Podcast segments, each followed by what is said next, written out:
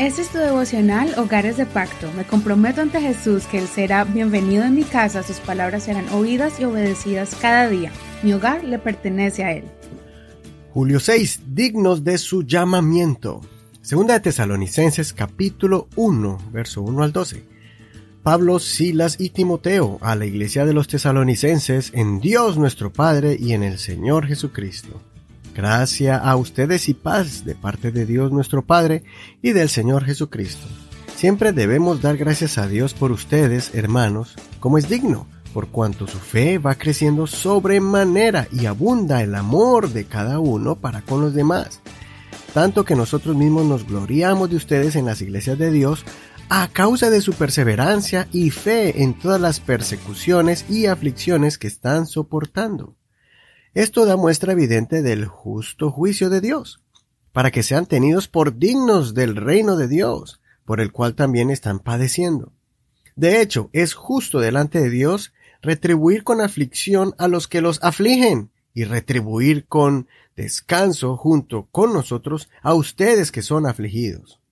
Esto sucederá cuando el Señor Jesús con sus poderosos ángeles se manifieste desde el cielo en llama de fuego para dar retribución a los que no han conocido a Dios y a los que no obedecen el Evangelio de nuestro Señor Jesús.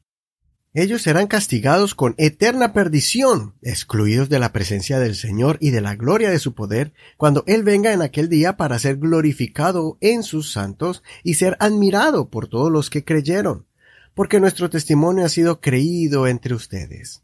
Con este fin oramos siempre por ustedes, para que nuestro Dios los haga dignos de su llamamiento y que Él cumpla todo buen propósito y toda obra de fe con poder, de manera que el nombre de nuestro Señor Jesús sea glorificado en ustedes y ustedes en Él, según la gracia de nuestro Dios y del Señor Jesucristo. Bueno, ahora vamos a entrar en la segunda carta que Pablo le escribió a los tesalonicenses. Como ya miramos en la primera carta, Pablo admiraba la fe firme de esta iglesia, y en esta segunda carta vamos a mirar otra vez cómo esta iglesia estaba pasando por pruebas y tribulaciones, y aún así ellos continuaban perseverando en el camino de Dios. En esta segunda carta vamos a ver muchas palabras de ánimo del apóstol, y también enseñanzas más detalladas sobre el día en que el Señor venga por su iglesia y el tiempo de su venida. Pablo le enseña a la iglesia lo que ha de venir en un futuro no muy lejano, cuando la iglesia sea arrebatada a los cielos y quede el enemigo tomando autoridad por un tiempo. Por eso es necesario que sigamos el consejo del apóstol Pablo para que seamos dignos del llamamiento de Dios. Debemos tener vidas dignas de un hogar dedicado a Jesucristo. Una de las motivaciones que nos anima a permanecer firmes en Dios, en medio de un mundo malo, es porque tenemos la convicción de que va a llegar aquel día cuando Jesús va a venir a hacer justicia.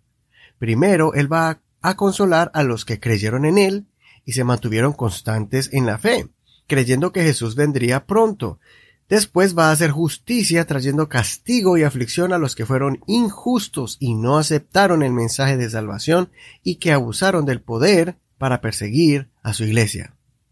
Por eso no debemos perder la fe, pues va a llegar un día donde vamos a mirar al cielo y vamos a ver a nuestro Señor Jesús manifestándose delante de todo ser humano, porque la Biblia dice que todo ojo le verá y nosotros que le conocemos vamos a hacer fiesta y vamos a admirarlo porque Él cumplió su palabra y vino por nosotros para que reinemos junto con Él. Así que oremos los unos por los otros para que su propósito se cumpla en nosotros, andemos en el camino del Señor de forma agradable y ejemplar, llenos del Espíritu Santo hasta el gran día. Hoy sufrimos desprecio y burlas, pero un día vamos a estar por siempre al lado del gran Rey de Reyes y Señor de Señores. Consideremos, ¿estamos glorificando el nombre de Jesús en nuestro diario vivir? ¿Estamos esperando la venida del Señor con ansias? Soy tu hermano Eduardo Rodríguez. Que el Señor escuche tu oración y complete su obra en ti.